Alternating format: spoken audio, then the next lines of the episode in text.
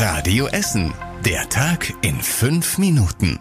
Am 12. Mai mit Kai Fedrau. Guten Abend. Schön, dass ihr mit dabei seid. Es war echt spektakulär, was die Feuerwehr und der Ruhrverband diese Woche am Baldeneysee so aus dem Wasser gefischt haben. Vier Autowracks sind da in den letzten Tagen aus dem Wasser gezogen worden. Ein Smart und eine Limousine kamen schon Anfang der Woche raus. Jetzt sind auch die letzten zwei Autos aus dem Wasser geholt worden. Die Autowracks lagen wohl zum Teil schon seit Jahrzehnten im Wasser.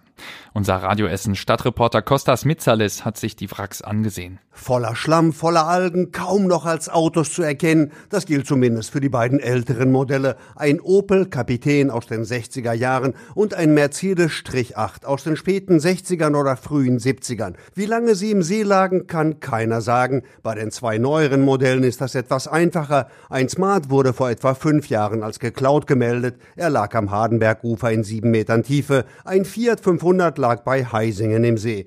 Die vier Wracks sind jetzt im Hafen Scheppen. Heute will sie die Polizei untersuchen. Das große Stadtfest Essen Original ist heute Abend gestartet. Dabei gab es kurzfristig noch eine Programmänderung. Die Sängerin Madeleine Juno ist krank und kann nicht auftreten. Als Ersatz springt die Band Frieda Gold ein. Sängerin Alina hat sogar früher zeitweise an der Volkwang-Uni studiert. Frieda Gold spielt morgen um halb acht, kurz vor dem Hauptakt Joris. In der Innenstadt hängen aktuell auch mehrere Schilder, die auf das Verbot von Glasflaschen hinweisen. Ein Wachdienst achtet auch darauf, dass sich alle an dieses Verbot halten. Wir von Radio Essen senden ab morgen auch live vom Festivalgelände. Wir stehen dann mit einem gläsernen Studio auf dem Burgplatz. Seit dem 1. Mai sind viele Menschen in ganz Deutschland mit dem neuen Deutschland-Ticket unterwegs. Bei uns in Essen hat die Ruhrbahn nach gut anderthalb Wochen eine positive Zwischenbilanz gezogen. Rund 23.000 Neukunden haben sich das Ticket geholt.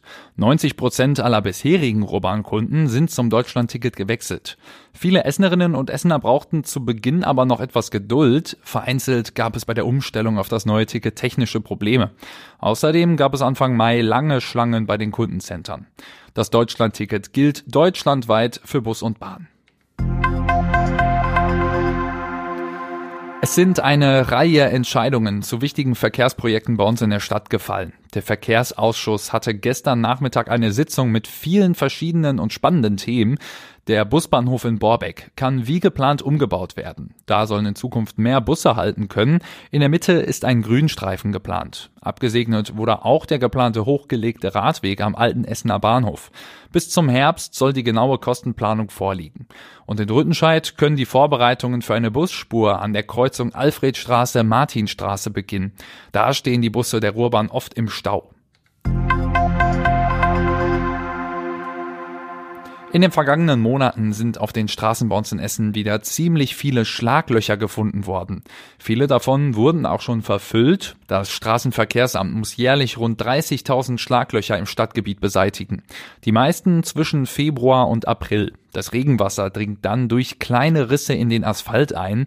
Wenn es zwischendurch kalt wird, wird das Wasser zu Eis, dehnt sich aus und sprengt kleine Löcher in den Asphalt. Durchschnittlich werden 150 Schlaglöcher am Tag verfüllt. Wer Schlaglöcher entdeckt, kann sie rund um die Uhr bei der Stadtverwaltung melden. Und das war überregional wichtig. Die Explosion in einem Ratinger Hochhaus war wohl eine gezielte und durchdachte Attacke auf Einsatzkräfte. Davon gehen die Ermittler im Moment aus. Dem 57-jährigen Verdächtigen wird unter anderem versuchter Mord in neun Fällen vorgeworfen. Und zum Schluss der Blick aufs Wetter. In der kommenden Nacht bleibt es wohl trocken, bei Temperaturen um die 10 Grad. Und morgen kriegen wir dann mal wieder ein bisschen mehr Sonne. Es bleibt aber dann noch hier und da an einigen Stellen ein bisschen bewölkt. Und teilweise ist auch noch der eine oder andere Regen und sogar auch Gewitterschauer möglich. Aber es wird wieder ein bisschen wärmer, um die 21 Grad. Und das war's mit den aktuellsten Nachrichten aus Essen für heute. Auch am Wochenende werdet ihr hier aber wie immer mit den aktuellsten Nachrichten informiert. Morgen dann wieder ab 7 Uhr. Ich wünsche euch jetzt ein schönes Wochenende. Das war der Tag in fünf Minuten. Diesen und alle weiteren Radio Essen Podcasts findet ihr auf radioessen.de und überall da, wo es Podcasts gibt.